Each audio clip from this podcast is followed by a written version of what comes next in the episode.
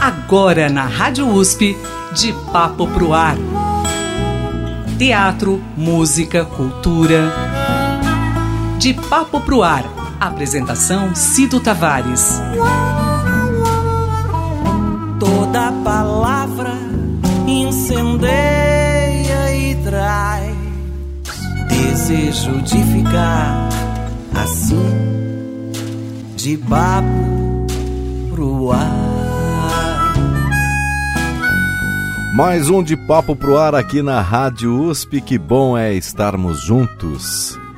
E ele continua com a gente. Hoje o segundo programa com Celso Adolfo.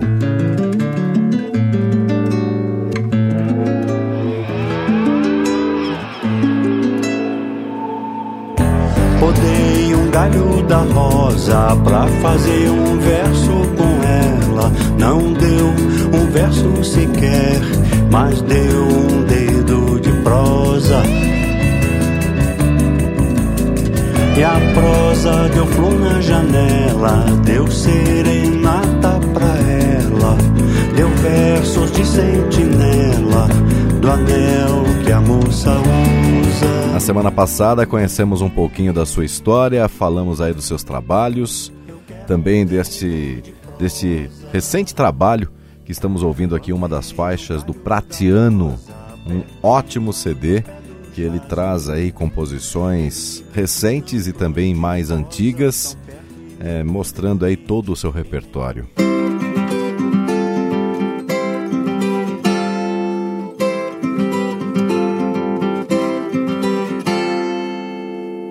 Eu vinha muito emborrado, tomado de solidão. Saí de perto de mim, acabei com aquilo, com a chateação. A capital federal tem asas dividindo a sorte. Asa que a voa pro sul divide penas com asas do norte. Celso Adolfo, seja bem-vindo novamente. Maravilha, Cido, muito obrigado pelo convite. Vamos contar um pouquinho da nossa história para a Rádio USP. Ai, muita história, né, Celso? Muita história.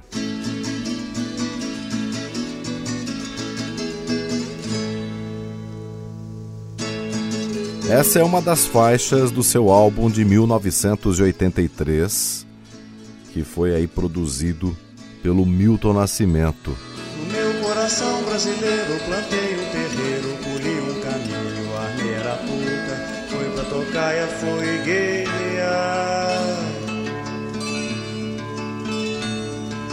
Meu coração brasileiro anda de lado, manca inclinado de norte a sul. A vida é o rumo que é mais procurado. No ano de 1983 marcou aí seu, seu início na estrada profissional da música e você já no seu primeiro disco você teve uma das faixas produzida pelo Milton Nascimento, que é o coração brasileiro. Como foi esse contato com o grande Milton? Eu estava fazendo um show em Belo Horizonte, chamava-se Coração Brasileiro, em 1982. O Milton Nascimento foi assistir. Ele estava morando aqui, passando uma temporada. A vida dele começou, foi aqui, né? A vida dele artística. Começou aqui em Belo Horizonte, no edifício Maleta, na, na boate Berimbau e etc. Até que no final das contas ele conheceu a família Borges, né? Na, no edifício Levi. Sei muito bem onde é que é esse edifício, no centro de Belo Horizonte. Como a vida dele começou aqui, ele sempre, ele sempre buscou Belo Horizonte de alguma maneira. Né? Tanto que o encerramento da carreira dele nos palcos foi aqui, né? Sim. No Mineirão, em Belo Horizonte. Mas então, em 1980 ele, ele, ele voltou para BH para dar um tempo aqui. Em 82 eu estava fazendo esse tal show chamado Coração Brasileiro e ele foi assistir. Aí os shows com minhas músicas, né? E ele foi ao camarim e tal, e, e buscou o contato comigo e foi abrindo as portas. A partir dali, nós começamos a nos encontrar, tal, por aqui mesmo. Ele me pediu para tocar as músicas todas de novo para ele, um determinado dia, no, no prédio onde eu morava aqui. Depois passei a frequentar a casa dele, até que no momento ele falou assim: Vou gravar uma música sua. Foi, foi o primeiro, já foi a segunda sorte. O primeiro foi ele ter ido, né? No show. A segunda, vou gravar uma música sua. Qual que você vai gravar? Aí ele falou, Coração Brasileiro. Aí eu perguntei para ele, quem vai tocar o violão dessa música? Porque o violão dela é, é, é, é próprio para ela, entendeu?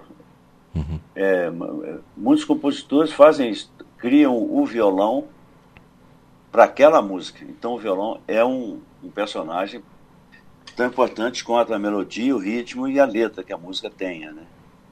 Aí ele falou assim, eu sei que vai tocar. Aí falei, aí, terceira sorte, eu que fui tocar. Então, em 1982, no LP Anima dele, ele gravou Coração Brasileiro, com, é, acompanhado também pelo grupo Wakiti. Então, nós gravamos, eu fiz o violão,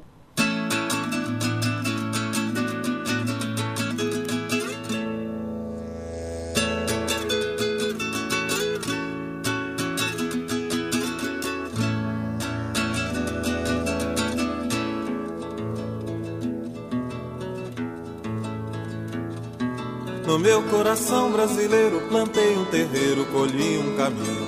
Armei Arapuca, fui pra Tocaia, fui guerrear.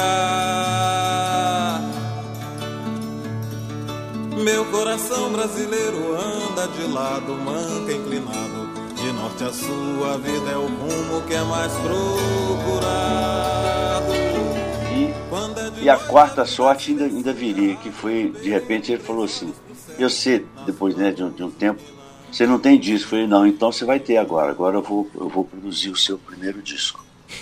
Isso tudo numa atacada só de 80, ao longo de 1982. Em 83 saiu o meu primeiro LP, que tem o nome de Coração Brasileiro. Aí o negócio começou. Eu era funcionário público naquela época, viu, Ciro? Você era funcionário público, Celso? É, eu era do, do, do DR, porque Olha. eu fiz o curso de estradas. Eu vim para Belo Horizonte, na, naquela de, de, de menino de, do interior, né, que a mãe manda você estudar fora, você vai, não está entendendo nada, mas você vai assim mesmo, a mãe mandou, você tem que ir. Você vai encarar. Você sai de uma cidade é, que, que tinha. É, como é que fala? que não tinha, que não tinha uma rede de, de, de telefone, entendeu? Uhum. Direito, tinha o quê? 20 telefones na minha cidade. Uma cidade que não era todo mundo que tinha geladeira. Uma cidade que, deixa eu ver o que mais que não tinha lá, que era essas coisas de asfalto nem pensar, né? Porque elevador também nem pensar, nada disso. Você sai desse ambiente e vem para uma capital, para um Belo Horizonte uhum. que era muito mais confortável e mais agradável naqueles em 1969 quando eu vim para cá. Você sai desse desse ambiente e cai no outro assim, você, você toma susto, toma lenhada de tudo enquanto é jeito. Então isso aconteceu comigo e eu e, e, e aí minha mãe falou: você, vai para lá para você estudar. Mas a minha aptidão musical já estava quente desde cedo. Já estava se aflorando, né? É, não, já estava cedo. E acontece que ao invés de eles me mandarem para cá para estudar música, me mandaram para fazer um curso profissionalizante. Essa era a expressão. Até hoje é assim. Uhum. Ou seja, a minha aptidão é, foi, foi abandonada, ou não foi, não, não foi reparada, entendeu? Por eles, o que, o que não, não tem nenhum nenhum pecado nisso, né? Mas a aptidão nunca me abandonou e nem eu, nem eu abandonei. Fiquei firme, tentando fazer o que eu sempre gostei de fazer, que era fazer música. Tocar violão sozinho, concentrado e fazer música. E aí assim me mantive. Aí, quando eu entro no serviço público, em 1973, aquilo foi um golpe terrível, porque aí eu senti o que, que é ficar o dia inteiro trancafiado num lugar trabalhando e eu sempre querendo querendo e precisando estudar outra coisa. E aí isso foi, foi, foi muito ruim, isso foi muito ruim, sabia? Sim. Isso me atrasou muito. Eu não tinha meios materiais nenhum para poder encarar outra profissão, entendeu? Não você, tinha jeito. Você quase bloqueou o seu lado criativo musical. ou se só não bloqueou porque a aptidão era tão poderosa, cara, uma coisa tão forte, que eu nunca hesitei um segundo qualquer, sabe? De que eu, é, é, eu nunca hesitei nada a, a respeito da, do que eu queria fazer, do, da coisa para a qual eu, eu, eu, eu estava destinado. Ô oh, menino, abre a boca do embornal, tira a luz de lá e solta no quintal. Pega foice, tira a moita, ré do pau. Pega arame, estende a noite no varal. Tem taioba nova, pega no quintal. Não tropeça nos degraus, nem nos degrau. Não confunde, caravela não é não. Costa do descobrimento com Nassau traz o tempo que sobrou do temporal. Pega a sombra que caiu do bambuzal. Cerca enchente com peneira, pedra e pau. Traz o vento que segura o vendaval. A música mudou a sua vida foi a partir do coração brasileiro? Foi ali em 1982, na, para 83, quando o disco foi gravado o salto foi instantâneo. E aí eu comecei a ter muita apresentação para fazer, sozinho, voz e violão. E aquilo mudou tudo, assim, imediatamente. É uma, é uma coisa. Eu fui, aí eu fui lá no DR e pedi demissão. Você já se, se sentiu assim na confiança de falar, não, eu vou viver da música? Aí sim. Eu já, eu já eu já tinha um pouco a, a sensação de que dava para viver da música, porque mesmo como funcionário público e tudo, eu fazia muitas apresentações no circuito universitário uhum. da UFMG. Entendeu? Uhum. E normalmente, se eu fizesse quatro apresentações no mês, tudo nos DAs, nos DCEs, né, sala de aula, quatro apresentações que eu fizesse, eu já ganhava mais do que o meu salário. Bom, inclusive nessa época, dos anos 70, assim, era comum os festivais, né? Inclusive nas universidades, né? Tinha muita apresentação do todo tipo. Festival tinha também. Festival é uma coisa da qual eu nunca gostei, sabia? Nunca, nunca. É mesmo? Eu, eu participei. Eu vou te falar que eu participei umas três vezes, todas a contragosto. Mas foi frustrante assim? Não, é porque eu não gosto da disputa. Entendi não gosto de chegar lá, aí, aí entra 15 músicas, reduz para 5 e tal, e aí uma, uma coisa é pior que a outra, uma, uma merece, a outra não merece. O, o, os jurados, os julgamentos é, das músicas, elas não eram totalmente justas assim, ao seu ponto de vista? Pode ser, pode ser porque, porque passasse por, por esse raciocínio também, entendeu? Mas o que eu não gosto é do julgamento. Entendi não gosto de ter, pavor desse negócio. É, todos nós sabemos da, da, da, das histórias dos grandes festivais, né, que tiveram aquela importância toda no, ao longo dos anos 60, uhum. na, na, na, TV Record de São, aí em São Paulo, né? Uhum. E depois outros festivais se desdobraram e aquilo espalhou no Brasil igual fogo na pólvora, né? Uhum. Todo lugar tinha um festival. Eu, eu não acho que o festival seja ruim em si, não eu faço uma defesa, é, por um lado, da existência do festival. Isso motiva muita gente, movimenta uma cidade, movimenta recursos que, afinal de contas, ajudam é, alguém a, a, sobreviver no meio cultural, musical. Isso, esse lado eu acho ótimo, entendeu? O que a mim, particularmente, nunca agradou é eu, eu sair de casa, assim, eu faço uma música, aí eu coloco ela no, no festival, ela se classifica, e aí eu vou entrar no palco e disputar com cinco pessoas lá quem tem a melhor música.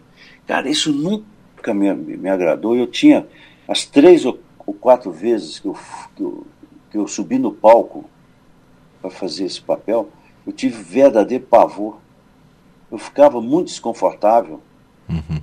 porque eu nem sabia que, que música estava lá, não conhecia, ninguém conhecia né, as músicas, ficavam assim, sob sigilo até a hora que podia cantar. Né? Uhum. Então, mas me dava um mal-estar muito grande de, de, ter que tocar e ficar. Porque isso, isso exacerba nas pessoas, eu acho, Cido, uhum. ah, muitos sentimentos, entendeu? E às vezes eles não são muito agradáveis, principalmente o sentimento da vaidade, né? O sujeito quer, acha que é melhor que o outro, às vezes é mesmo. E às vezes o sujeito é pior do que o outro, e às vezes também é mesmo pior do que o outro. Mas se confrontar essas duas coisas assim, não sei se precisa disso, sabe? É, dessas disputas, eu, duas foram muito, muito, muito poderosas, porque uma foi na TV Globo, em 1985, se não me engano, Festival Shell. Eu fui até a final no, no Maracanãzinho com uma música chamada Flor Bem-vinda.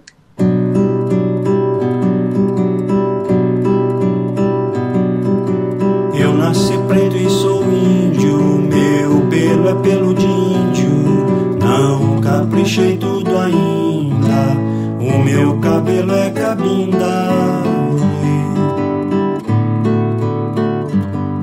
Meu chapéu de barbicacho, eu tranço a palha que acho. No coração da menina, tudo que sabe me ensina.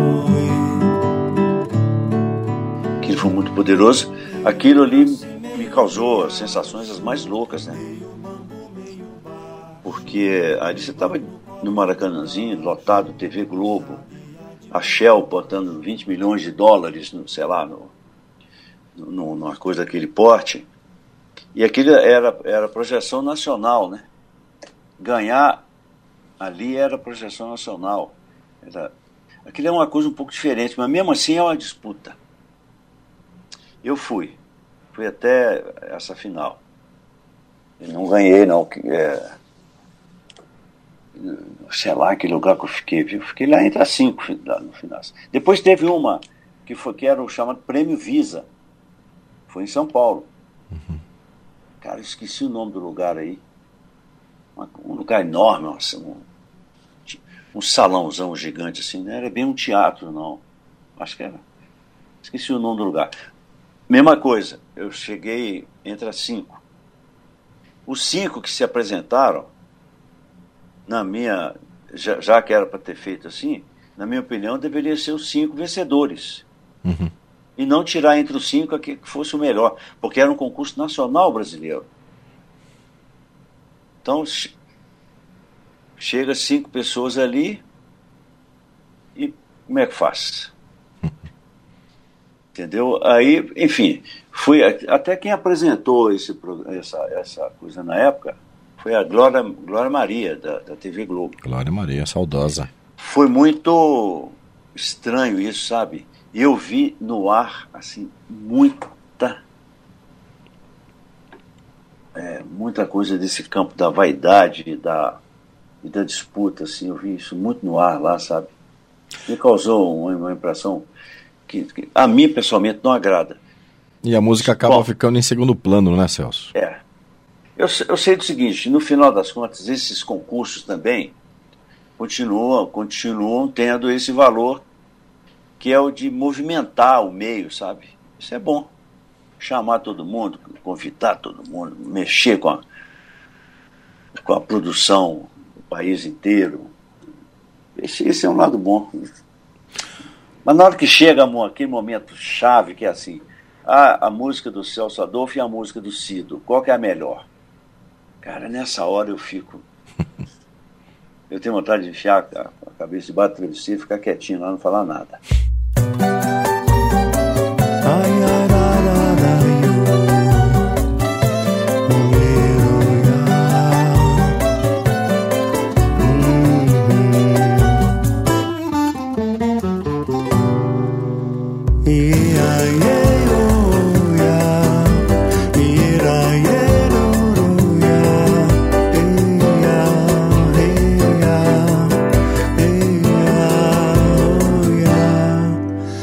ideia que eu tinha era o grande barato, era ter de fato um caso com você. Eu queria ficar mais um tempo com você. A ideia que eu tinha cabe numa Se a mão foi gulosa, não foi gananciosa, não bati na rosa que não veio pra mim, mas você não quis, me deixou na algema. Celso, logo depois do sucesso do seu disco Coração Brasileiro, produzido pelo Bituca, Elba Ramalho fez um espetáculo que fez muito sucesso também nesta mesma época, chamado Coração Brasileiro. Explica pra gente, como foi isso? A, a Elba Ramalho estava tava firmona, pegando lá, ela estava iniciando já assim, com muita potência mesmo assim, a carreira dela lá no Rio de Janeiro. Eu já estava ela estava dando um salto maior ainda naquele momento. Uhum. E aí, meu nome rolando e tudo, a música Coração Brasileiro chegou no ouvido dela. Então ela, ela gravou. Era, é, aliás, tem, tem, um fato curioso aqui que eu, que eu vou revelar aqui. O meu disco, na Areola, produzido por Milton Nascimento, tendo lá o diretor artístico chamado Mazola, que era o diretor artístico de todo mundo da época, Chico Arkin, PB4, Milton Cimento, Ivan Lins, todo mundo trabalhava com ele. Ou ele trabalhava com todo mundo. O, o, chega no momento que o Mazola vira a mim e fala assim, olha, Elba Ramalho quer gravar o Coração Brasileiro. Eu falei, maravilha. Estava tudo colado ali, né? Milton Cimento, Elba Ramalho. Milton já tinha gravado. Falei, coisa linda, maravilha. Só que tem um detalhe, cara, o seu disco chama, seu disco chama Coração Brasileiro. O, nós estamos querendo colocar o um nome no disco dela de Coração Brasileiro também. Vocês dois estão na mesma companhia. Você não cede o, o nome do seu disco para ela? Isso vai ser muito bom para você e tal. Projeta seu nome de, de compositor, parará, pororó. E eu cedi, rapaz. Então, o meu LP quando saiu pela Ariola, ele não tem lá assim, coração brasileiro escrito em cima.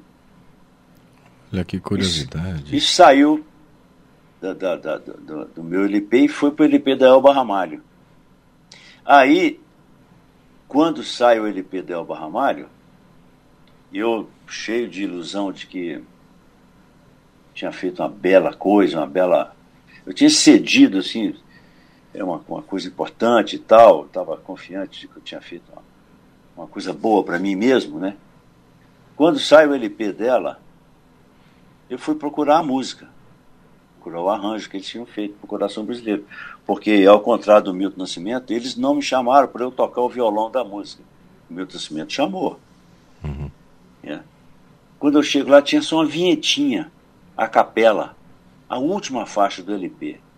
No meu coração brasileiro, plantei um terreiro, colhi um caminho, a minha arapuca, fui para tocar e fui guerrear. Acabou. Só, só uma vinhetinha assim. Tá lá meu nome e tá essa vinhetinha. Eu achei aquele negócio muito estranho, cara. Aquilo me incomodou terrivelmente, sabe? Achei muito estranho. E procurei saber, né, o que, que tinha acontecido e tal. E aí a Elba montou o show dela, foi pro Canecão, no Rio de Janeiro. Naquele momento ali, você fazer uma temporada no Canecão, só dependia da, da, da, do tamanho do nome. Uma temporada podia ficar três meses em cartaz, sei lá, seis meses, um uhum. mês. Ela fez e foi, foi poderosa a, a temporada dela muito poderosa, mas tão poderosa que, que, esse, que ela ganhou uma capa da revista Veja, na época, porque ela bateu uma vendagem de LPs, sei lá, cara, eu acho que um milhão de, de, de, de cópias. Entendeu? Uhum. Foi uma coisa. Aí a Obama explodiu mesmo, ela cantando o repertório que ela se defendeu muito bem, né, que é o repertório mais, mais nordestino, que é um espetáculo, né? Aí eu comecei a fazer conta para pensar assim, o que, que eu ganhei com isso? É, eu faço a pergunta até hoje, cara. Uma, uma coisa objetiva eu posso te falar. Os direitos autorais, mesmo mal recolhidos, naquela época, da gravação do Milton e do fato de meu nome ter aparecido no LP dela, me permitiram pela primeira vez comprar um carro. Porque eu, eu não, até 1985 eu não tinha carro. Uhum. E nem sabia dirigir. Eu falei assim, não, esse proveito eu vou ter, né? Uhum. Rolou essa grana e depois nunca mais apareceu autoral, porque esse, o diretoral, recolhimento, é um, um outro assunto. O recolhimento é complicado, a distribuição. A, distribuição não é complicado, o recolhimento é que é, é que é difícil. Mas com toda essa situação, Celso, te prometeram uma coisa e acabou acontecendo outra, te chateou, é? Olha, eu, mas chateou não foi pouco não, viu, rapaz? Eu vou te contar uma coisa. Depois de um certo tempo é que eu percebi o tanto que esse negócio me chateou. A indústria da música, ela, ela, ela faz naquele, naquele padrão, imagina, nós estamos falando de 1982, 83. Né? Aquele padrão deles, você ia reclamar com, com, com quem? Com o bispo? Com o, o, o pároco da, da, da, sua, da sua região? Não tem, você não tinha com quem reclamar nada, né? E eu fiquei, eu fiquei assim, mordido com aquele negócio, cara. Aí, passado um tempo, eu consegui, com advogado e tal, tudo direitinho, eu consegui fazer um distrato meu lá na Areola antiga. Eles me entregaram o meu a minha fita, né, a fita mixada, material meu mixado que estava lá, e eu abri a mão de, de, de, da obrigação que eles tinham por contrato de fazer, não sei se mais um ou mais dois LPs, acho que sei, no mínimo mais um, né, claro. E assim fizemos um distrato amigável e tal, e fiquei com ele na mão. O importante e... é que não ficou nenhuma mágoa em relação a Elba é, da, da, da, sua parte, né? De jeito nenhum, não. Aqui em Belo Horizonte teve um. Era, poxa, ela veio fazer um show aqui no Mineirinho, um ginásio para 25 mil pessoas. Todo lugar que ela vinha era 10 mil. Era uma coisa impressionante. E em alguns casos, eu toquei o coração brasileiro inteiro no, no, dentro do show dela. Entendeu? Eu, numa, numa dessas ocasiões, eu fui com ela para um desses shows no carro com ela, fomos conversando sobre isso. Eu acho que eles tiveram uma. Eles pensaram uma coisa e o resultado foi outro. Sabe? É, é, é isso que eu acho que aconteceu. O resultado na prática para o consumidor foi outro.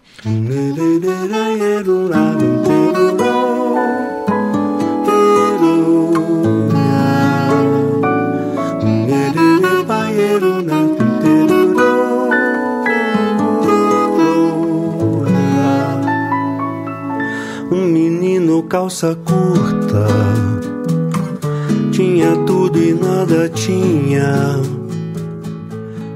Bom, você você é o criador, deixa eu dar uma olhadinha aqui, de um gênero chamado coco calangado. O que, que significa? Como, como ah, que é esse gênero? Esse negócio é muito legal.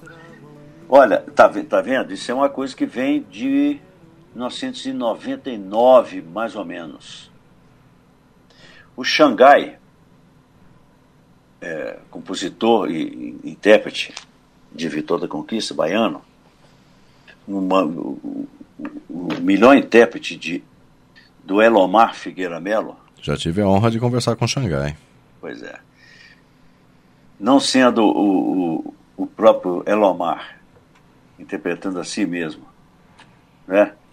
O próximo mais perfeito intérprete de, de, de, de sendo Xangai, eu fiquei conhecendo essa, essa figura maravilhosa em Ouro Preto. Eu estava lá assistindo, estava em Ouro Preto passeando, o Xangai estava fazendo um show na Casa da Ópera, que é um teatro de 1724, se eu não me engano, lá de Ouro Preto. É uma, é uma joia esse teatro. Está restaurado, está funcionando. O atual prefeito Ângelo Oswaldo já já está prestes a, re, a, a botar esse teatro para funcionar de novo. É uma coisa, uma peça importantíssima da, da, da arquitetura colonial brasileira e mineira em particular, né? Mas enfim, o Xangai estava lá tocando E aí, num certo momento, ele tocou um, um negócio chamado Gírias do Norte. Eu, não, eu fiquei muito impressionado, porque a, o texto, cheio de, de, de, de uns absurdos, assim, bem pensados, bem criados pelos, pelos compositores, né? O tal de Onildo Almeida e Jacinto Silva. Os, os, se não me engano, os dois são alagoanos. E a música é muito louca, cheia de, de, de, de acentuação no tempo fraco. E você vai para um lado, a, a, você está dançando assim, ela, ela te leva para o tempo, tempo fraco e a dança fica toda quebrada, mas com um sentido perfeito. E, e, e o texto todo cheio de coisas com acentuação terminada em A. A. Casarear, é, dançarear. O Zé do Brejo, quando se casariou, ele me convidariou para uma quadrilha para eu dançarear. Dançariei uma quadrilha ritmada, fui até de madrugada. Então, eu falei, que coisa louca esse negócio. Eu apaixonei com essa música. Muita gente já gravou isso pelo Brasil afora aí. Mas na época eu não conhecia. E aí eu, tinha, eu já tinha uma música chamada Calango. Calango dela. Eu falei assim, vou juntar esse coco do Xangai com esse coco nordestino com o calango mineiro aqui, esse negócio. Vamos ver o que que dá. Fiquei com isso na cabeça anos e anos, cara. Anos e anos. Quando chega agora, em 2023, eu consegui fazer a música. E aí eu dei o nome de Coco Calangado, porque aí eu misturo acentuações minhas mineiras, situações rítmicas minhas mineiras, com as deles, e misturo a maneira de. de a, misturo sintaxes. Mas eu me valho da estrutura deles para fazer a minha. Esse negócio vai resultar num, num outro, numa outra ideia. Qual é a ideia? Qual é o gênero. Aí eu estou chamando isso de cocalangado. Então, com ela, fechamos o nosso De Papo Pro Ar. É isso aí. Muito especial, segundo programa com o Celso Adolfo. Celso, que honra falar com você. Muito obrigado por você compartilhar aí sua história. É, tenho certeza que você contou pra gente aqui é, momentos que poucas pessoas conhecem. Então, eu te agradeço muito por, por essa participação e por você é, trazer aqui para gente toda, todo o seu talento e sucesso com o seu mais recente trabalho, que é o Pratiano. Maravilha, Cido. Então, olha, reforço aqui os meus agradecimentos ao professor Eugênio Pucci, das figuras mais importantes da, da, do meio intelectual brasileiro. É, agradeço muito ao, o espaço da Rádio USP, né? porque para poder falar desse tanto e contar história de músicas desse tipo, a gente conta mesmo é com espaços como esse. Valeu, Cita. Jacinto Silva, sujeito capacitado. Quem quiser cantar no seu rebolado tem que rebolar. Alagoano, pula corda, pula toco, pega cobra no pau oco, para raio só de olhar. Quem tem, tem paria. Cantor de coco tem que ter coqueiro e coco no coqueiro pra tentar. O Nildo Almeida eu já sei quem é que é. É um tipo de coqueiro que deitado tá de pé. Quem é que é? O Nildo Almeida eu sei quem é. O coqueiro tá deitado, a sombra dele tá de pé. Eu sou mineiro e canto coco calangado, mas eu tô desconfiado que eu só sei é calangariar. O coco calangado tem balanço, é balançado até sujeito de cintura dura quer dançar. Eu lhe convido pra esse coco calangado. Vem cá, meu convidado, vem pra cá ajudar a cantar. Rabo de tatu, sete, oito, nove, fora o quê? O calango é pra você ver como é que é calangariar. Lombo com tutu, na mesa tem bamba também. Minhas filhas acordam tarde, eu já vi que elas não vêm. Tô pelejando com essa vida todo dia. Mineiro tem mania de parar, pensar, picar e pitar. Juntando o corpo com a vontade de tocar junto. Tem fome de cantar com fome de dançaria. Atrás vem gente, tô sem tempo pra enrolar. O que eu quero dessa vida, ela diz que não vai dar. Machixe, macaxeira, dá pra misturar. O calango no lajedo, toma sol sem se queimar. Sururu com tutu, mineiro dá pra combinar. Dona Onça no lajedo, descansa pra pular. E esse coco calangado foi batizado. Quem não foi crismado, nem convém tentar cantar. Há uma penada, se danou, tem que penar. Nessa vida não pagou, noutra vida vai pagar. Puseram água na panela pra esquentar. O padre veio com água quente pra me batizar. E o meu batismo levantou batina e fez um boi voar. Tinha doce, empadão, empadinha e guaraná. Manhã seguinte um galo ouviu um carijó cantar. E pegou o canto desse galo e deu pro outro galo cantar. Quem me procura onde eu tô? Sabe não que eu não tô lá. Quando achou não me encontrou. Tá procurando sem me achar. Calangariei o coco que eu vim contar. Uma dúzia e parei pra não me atrapalharia O coco que eu vi, eu vi o violeiro pinicar. Era coco pra beber, era coco pra babar. O coco sapecado é pra sapecar quem se casariou e quem vai se casariar. O coco que eu sabia só de ouvir falar tem mais de 120, ainda tem coco pra apanhar. O coco em Vila Rica que eu vi, Xangaria, era coco pra chuchu, era coco pra xaxá. O coco em Vila Rica que eu vi, Xangaria, era coco pra chuchu, era coco pra xaxá.